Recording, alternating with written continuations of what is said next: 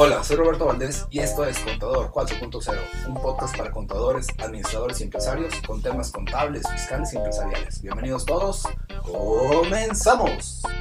Este episodio es patrocinado por Bobicom, distribuidor máster de los sistemas CompaKey, cuya visión es ayudar a las empresas a implementar herramientas digitales para facilitar el administrar su negocio y el cumplimiento de obligaciones fiscales.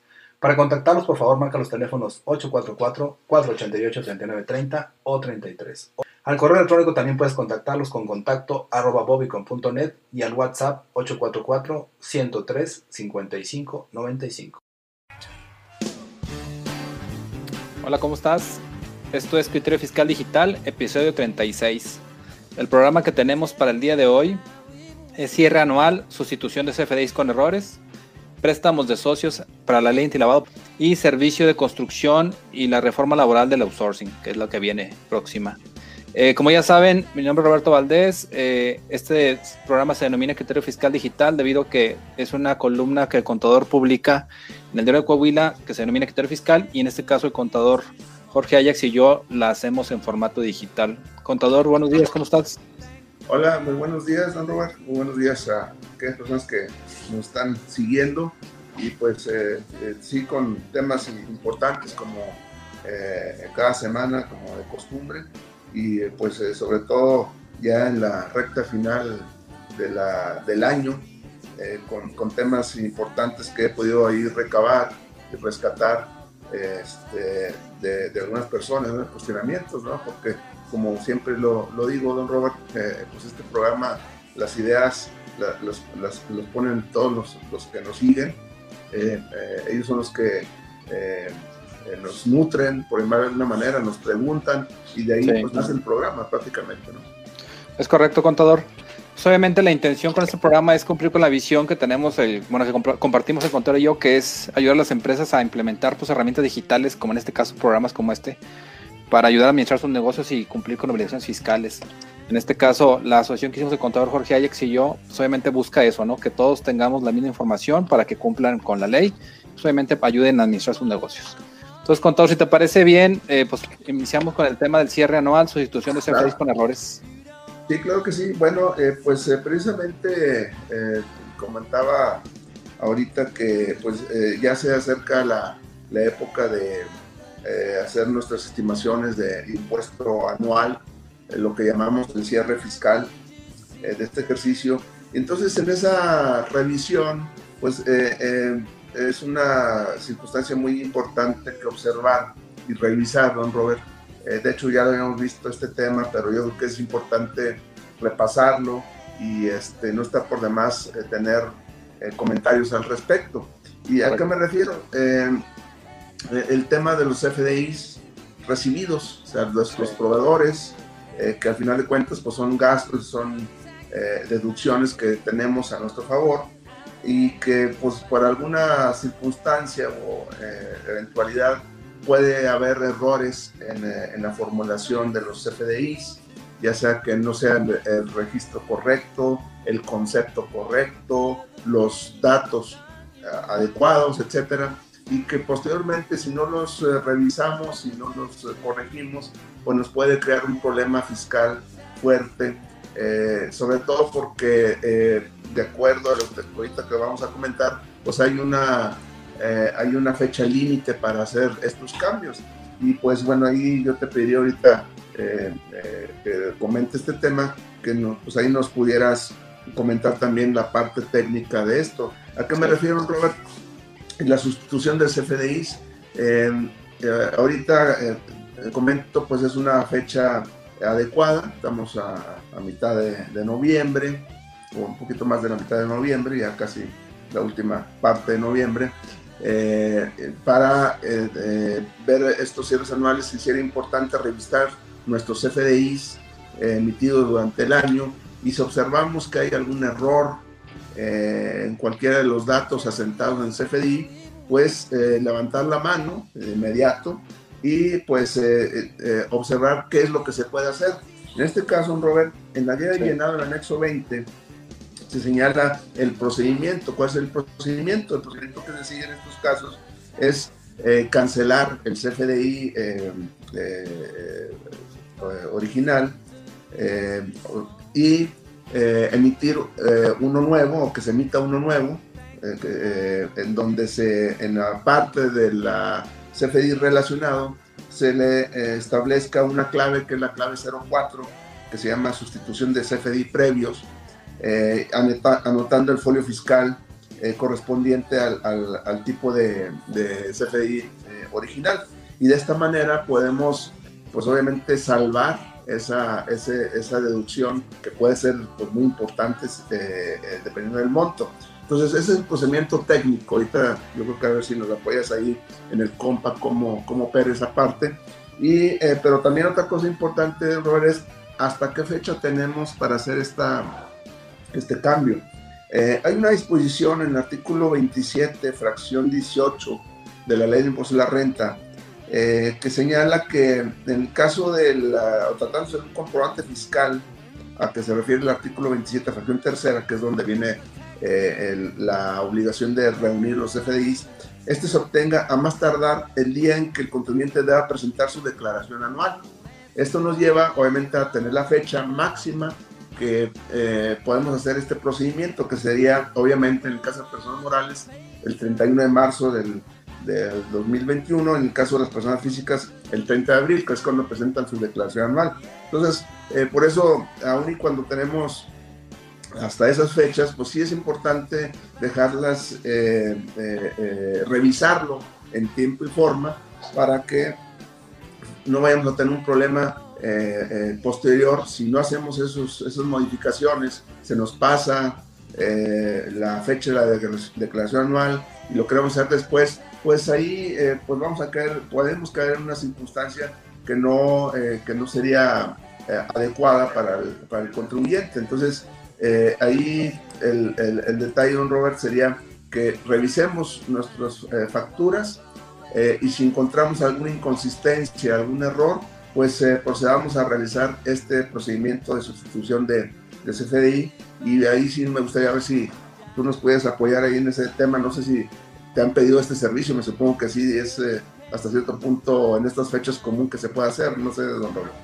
Sí, contador, de hecho es un, una solicitud entre comillas recurrente, ya que pues obviamente que la ley cambió y básicamente la intención es que no cualquier persona pueda cancelar un CFDI Incluso, no sé si tenemos también, hay que recordar, contador, que hay un nuevo tema de cancelación, es decir, donde la, persona que, a la cual se le emitió, en este caso el receptor del CFDI, eh, solicita la, la, cancelación y se tiene que autorizar, en este caso, eh, tiene que ser la autorización de que, ah, mira, yo recibí el CFDI, tengo que autorizarte que sí lo quiero que me lo canceles, tengo 32, 72 horas para, para autorizarte si sí o si no, y entonces, si me lo autorizan, ahora sí, yo procedo a la cancelación y cuando emito el nuevo CFDI, el sistema me pregunta que, qué tipo de relación o con cuál folio en este caso se está relacionando el CFDI que estoy sustituyendo. Y básicamente va a ser importante que siempre exista previamente el CFDI cancelado para que yo pueda relacionar un nuevo CFDI. Entonces, básicamente es en lo que consiste el procedimiento, ¿no? Ok, y, y pues bueno, yo creo que es importante eh, recordar eh, este, este tema.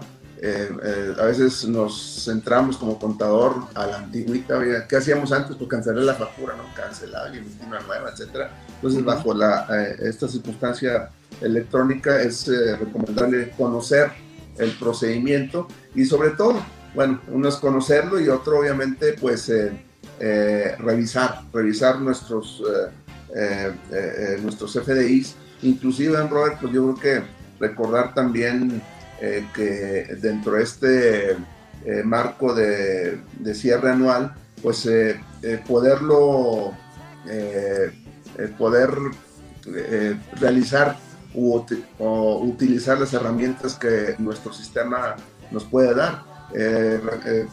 recuerdas que pues, el, el, cruce de los FDI emitidos contra las ventas, el tema de los FDI de nóminas, este, eh, comparar eh, eh, la parte retenida contra lo, lo, pagado, etcétera. Creo que es una fecha propicia para hacer esto. ¿no?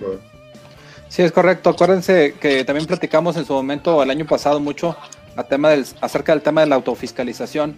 Los sistemas Compact te permiten descargar todos los XMLs y una vez teniéndolos, pues ver qué es lo que te falta o qué es lo que te sobra platicamos también en una de las pláticas que hicimos ahí en Canaco, contador, que por ejemplo, es a veces la gente no tiene esta precaución, no baja los XMLs y platicamos del caso de que, por ejemplo, en, un cliente le aparecían, por ejemplo, dos o tres facturas de 500 mil o millones de pesos que decía, ah, Chihuahua, y esta yo no la compré, es decir, yo no tuve ese servicio, yo no tuve ese producto, o me la emitieron mal o alguien me quiere meter un gol.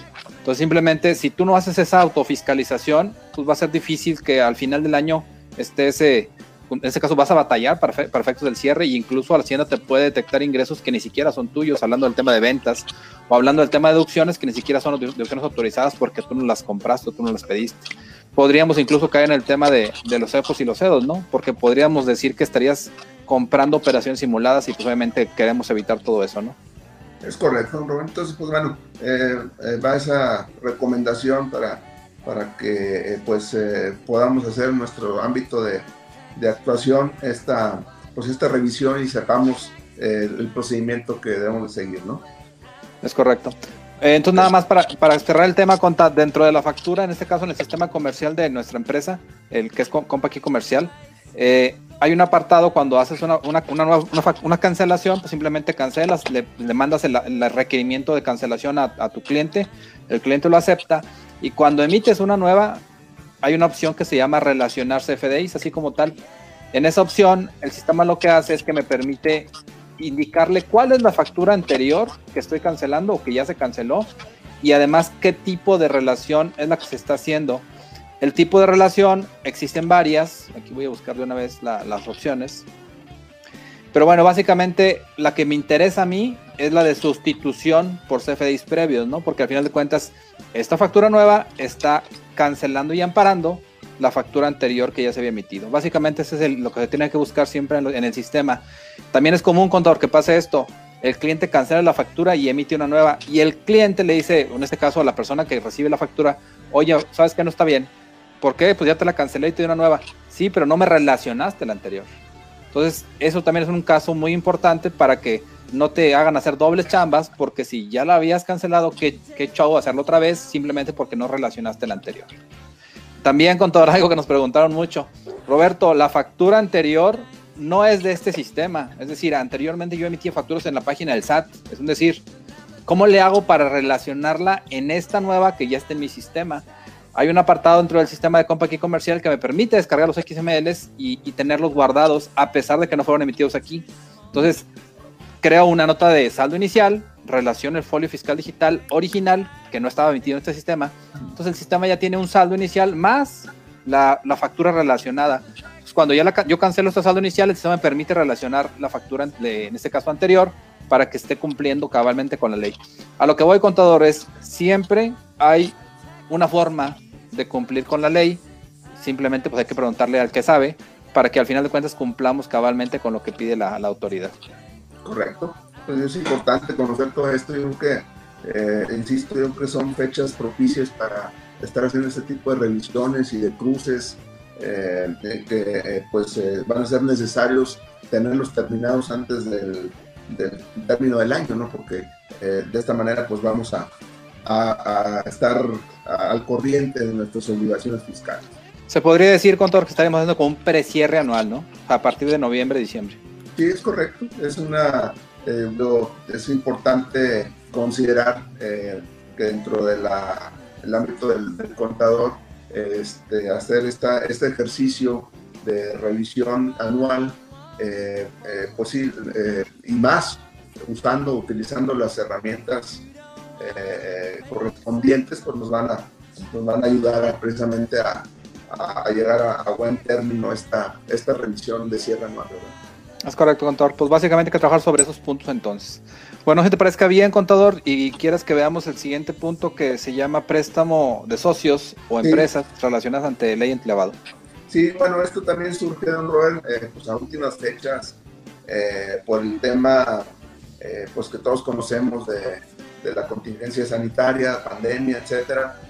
pues algunas empresas pues están teniendo problemas de flujos eh, y entonces pues requieren que eh, ya sea que el socio le realice algún préstamo eh, para seguir operando, para cubrir sus gastos fijos, o bien que alguna empresa del grupo, del cual corresponde esta empresa, pues eh, pueda tener un exceso de flujo y que lo pueda utilizar alguna otra empresa, alguna otra empresa del mismo grupo que no, eh, pues que, está requiriendo esa, este flujo, ¿no? Entonces, y aquí pues eh, lo que he estado observando, como me han estado preguntando un poco con mayor insistencia, es de que si estos préstamos serían materia de información para efectos de ley antilavado. Eh, recordar que conforme a la ley antilavado, el artículo 17, fracción cuarta eh, de esta ley antilavado, que tiene un nombre muy largo, mejor lo conocemos como ley antilavado, pues considera a, las operaciones de préstamo, de crédito, etcétera, como una actividad vulnerable, es una actividad vulnerable, a final de cuentas, estos, estos préstamos.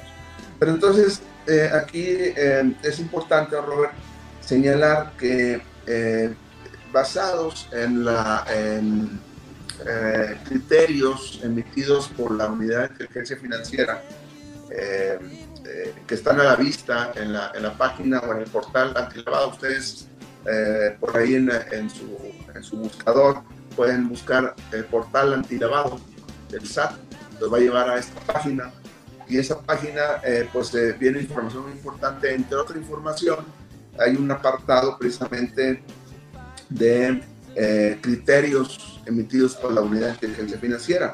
Y al respecto, eh, te comento que de acuerdo a, esta, estos criterios, eh, se señala que cuando estos préstamos los hacen entre empresas relacionadas, la ley los llama grupo empresarial. Si, forman, si están dentro del mismo grupo empresarial, en los cuales tienen socios comunes, pues esos préstamos no van a ser sujetos de eh, presentar un aviso porque eh, pues se, basa en que no es su actividad habitual, es decir, no se dedican a prestar.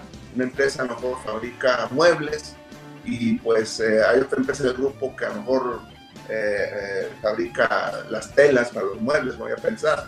Entonces puede haber un préstamo entre compañías, pero ese préstamo como pues las empresas no se dedican a prestar, simplemente una necesidad de efectivo, pues esa eh, se califica como un grupo empresarial y no sería en materia de presentar avisos de materia de ley antilavado.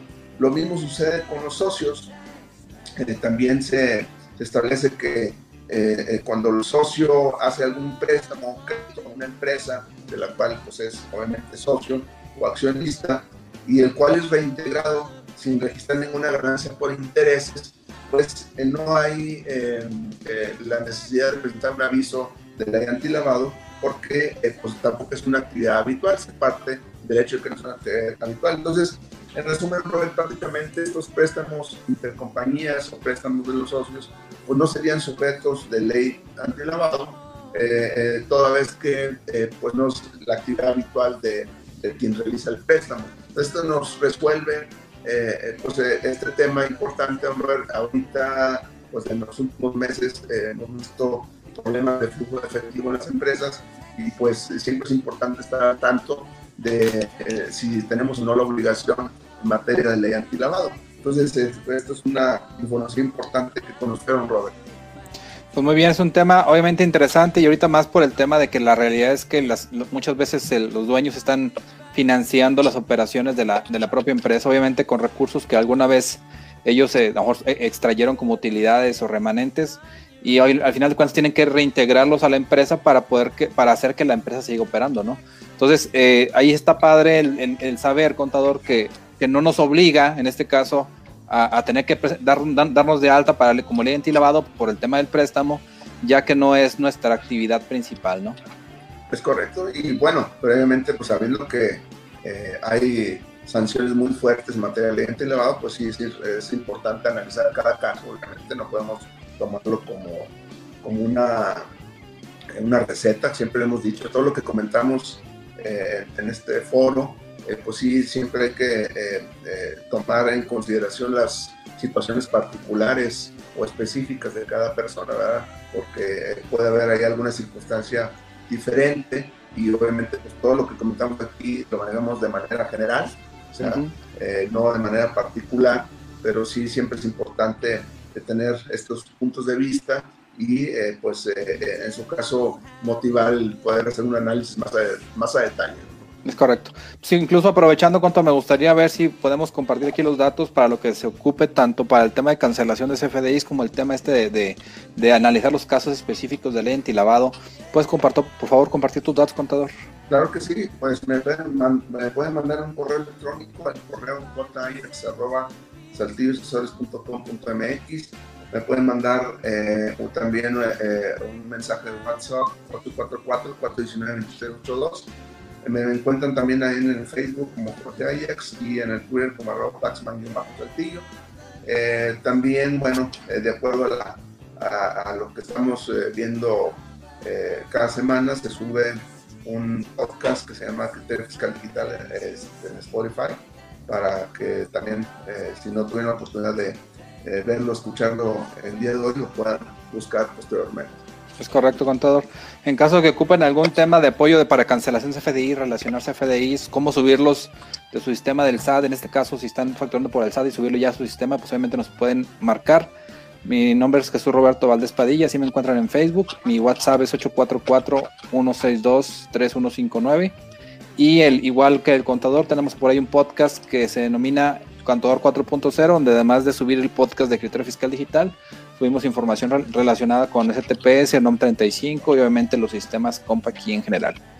Bueno, Contor, si, si, gustas, podemos continuar con el tema de servicios de construcción y la reforma laboral del outsourcing. Sí, pues mira, eh, ya ves que cuando fue la semana pasada, precisamente, el día que salió publicado, hicimos algunos comentarios. Bueno, ya este, pues empezaron las, las dudas, los comentarios, y pues bueno, como lo dije al principio, este programa lo hacen eh, pues todas las personas que nos siguen, porque ellos son los que eh, nos nutren de los temas que, que interesan, ¿no? Y, pues uno que está dando mucho la atención, eh, entre otros, igual varios, pero aquí estoy tomando uno que es precisamente el tema de la construcción, ¿no? Porque pues normalmente en, un giro de construcción es común eh, si no es que en todos los casos prácticamente, eh, pues eh, la, obra en sí o las obras, ya sea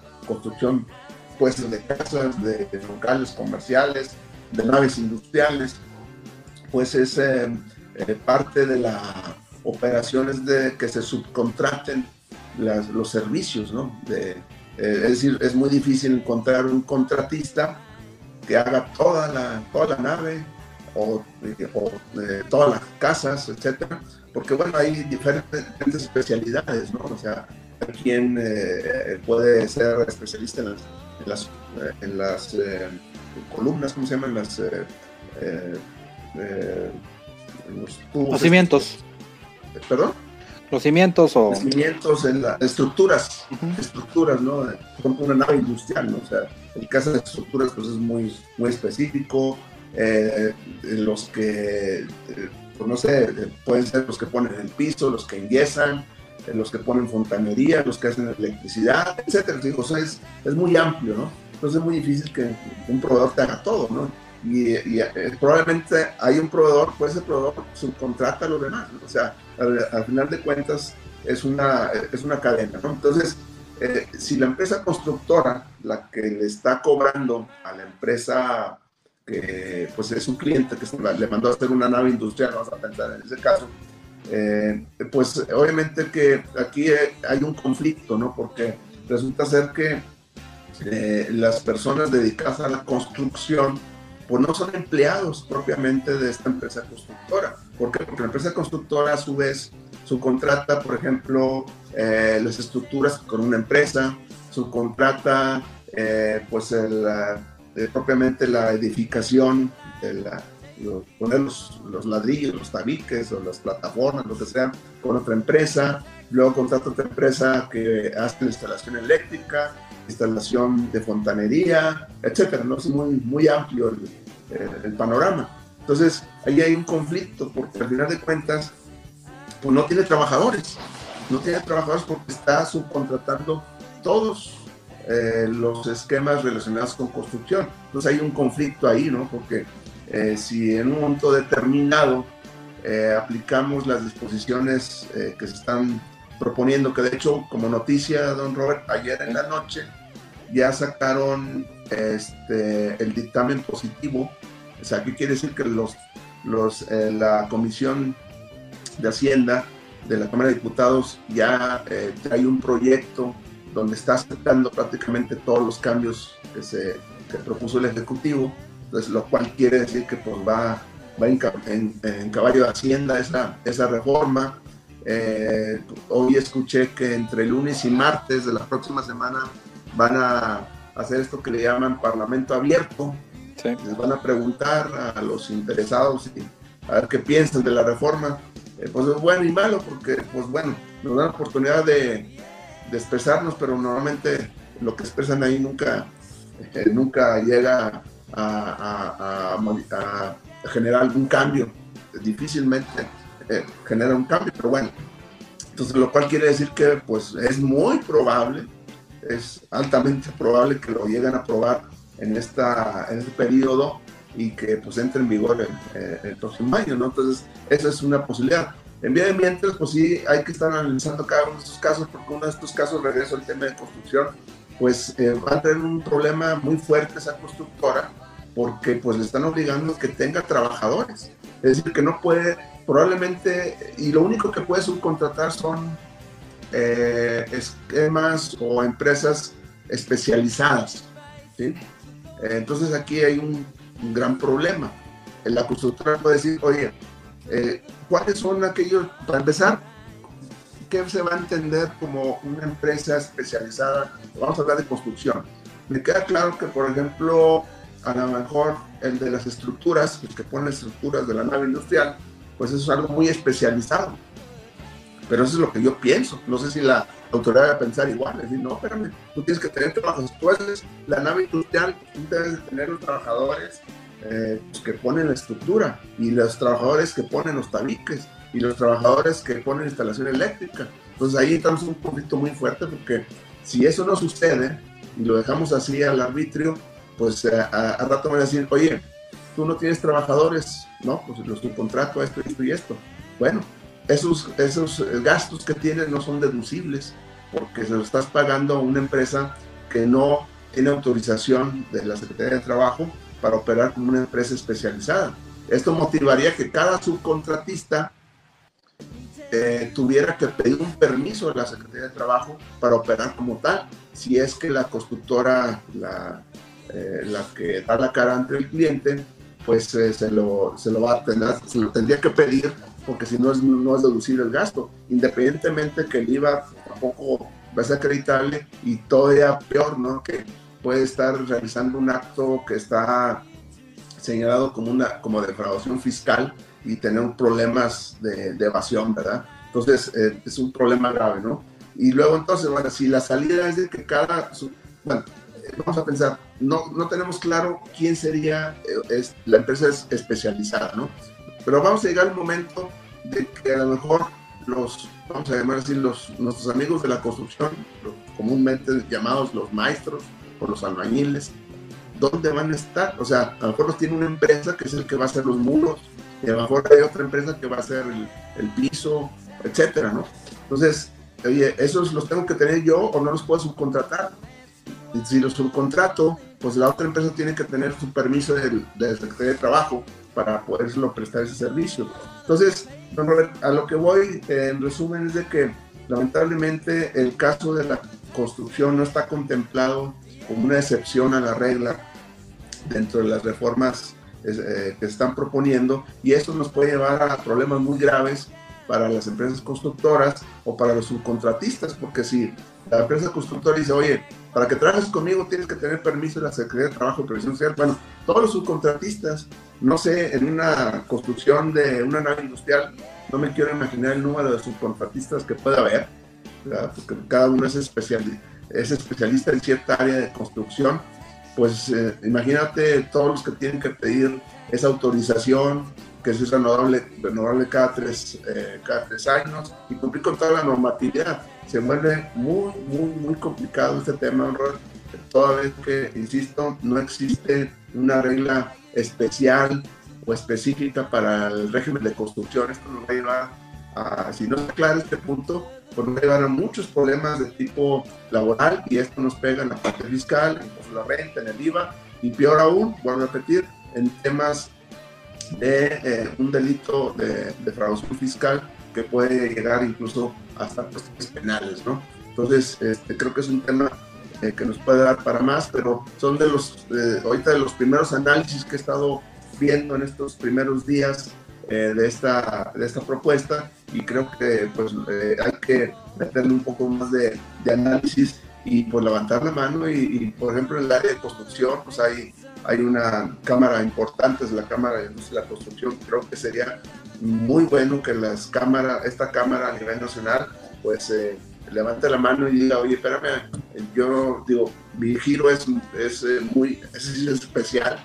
Eh, yo creo que tienen que haber algunas excepciones a las reglas, porque de plano lo que se dijo, ¿sabes que Toda la subcontratación de, laboral se elimina. Se elimina, eh, se va, solamente se va a poder contratar empresas especializadas. Esas empresas especializadas no, tendrán, no deberán tener el mismo giro que, que realmente realiza la, eh, eh, o dar la cara eh, ante el cliente. Entonces, esto se vuelve algo muy complicado, Robert. ¿Cómo ves? Pues está pesado. yo como lo veo, es como que está haciéndose muy, muy burocrático el, procedimiento para poder trabajar.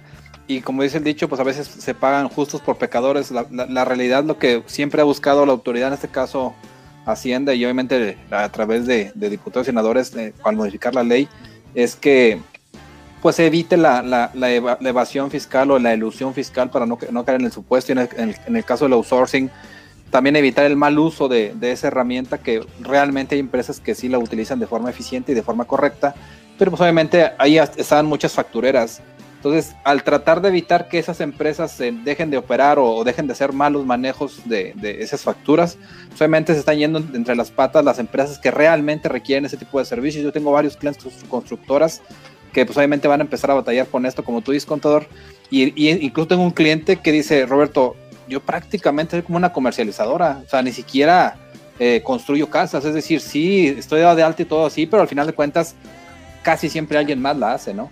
Entonces, habría que ver cómo, cómo va a operar esa, eh, bueno, si se va a modificar o si la, propia, en este caso, como tú dices, las agremiaciones hacen algo para que pues obviamente se puede hacer algunos ajustes o, aclaraciones en ciertas circunstancias, ¿no? Sí, sí, ver giros específicos. Uno de ellos es de, construcción y, creo que no, pues no está por demás, eh, eh, eh, no está, perdón, por demás este, analizar cada caso. pues hay constructoras muy fuertes, digo, prácticamente, por no decir que casi todos, casi el 100%, no hacen toda la, la construcción. O sea, es, ahora sí que es raro que una constructora tenga a, los, a los albañiles y a los maestros dentro de su nómina, ¿verdad? Obviamente subcontratan todo, eh, eh, cada, cada paso, cada fase de la construcción se va subcontratando, ¿verdad? Entonces creo que es importante y considerar eso. Pues bueno, ojalá y se vaya aclarando y haya posiblemente algún, alguna mejora en el, en el tema, cómo está procediendo con esto. Y si no, pues obviamente pues, ir viendo cómo aplicarían las reglas ya específicamente para cada tipo de empresa. Otra vez, para eso estamos aquí también para, para ese apoyo. Ya compartido con todos sus datos, como quiera que están aquí en, pantalla por si alguien los ocupa. Eh, contador, no sé si tengas algún tema adicional. Eh, platicamos que tal vez en, en, o dos semanas, tal vez hacemos algún evento de cierre anual. No sé si quieres comentar algo. Sí, bueno, este, tenemos, estamos viendo, este, bueno, en conjunto con ustedes de Bobicom este, el, tema de una, eh, una plática de reformas, incluyendo este tema de, de las, eh, eh, del outsourcing. Este, creo que les vamos a poder pasar ahí información, yo creo que a lo mejor la próxima semana, don Robert, ¿verdad? Sí. Este, pero yo creo que sería bueno que estén al pendiente todos los, seguidores para este, poder ver cómo podemos participar en, en este tema de, eh, de reformas fiscales 2021, incluyendo esto de la reforma laboral Perfecto. del outsourcing. Es correcto. Sí, ya una vez que tengamos armado el temario y la invitación, solamente se la hacemos llegar aquí por todos los medios.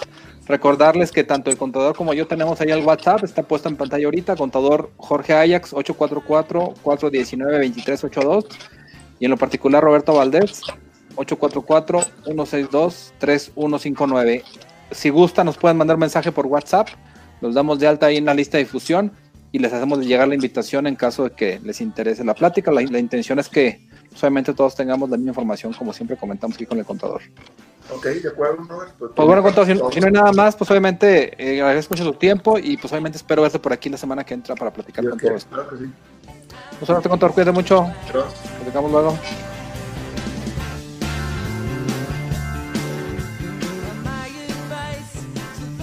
Me gustaría invitarte a escribir una reseña sobre Contador 4.0.